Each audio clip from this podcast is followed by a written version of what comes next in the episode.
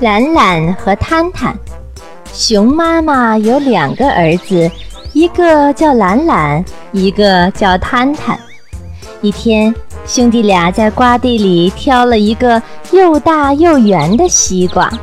懒懒抱着瓜往家走，可没走几步就喊累。摊摊说：“嘿，我有办法了，咱们把西瓜滚回去。”西瓜不停地往前滚。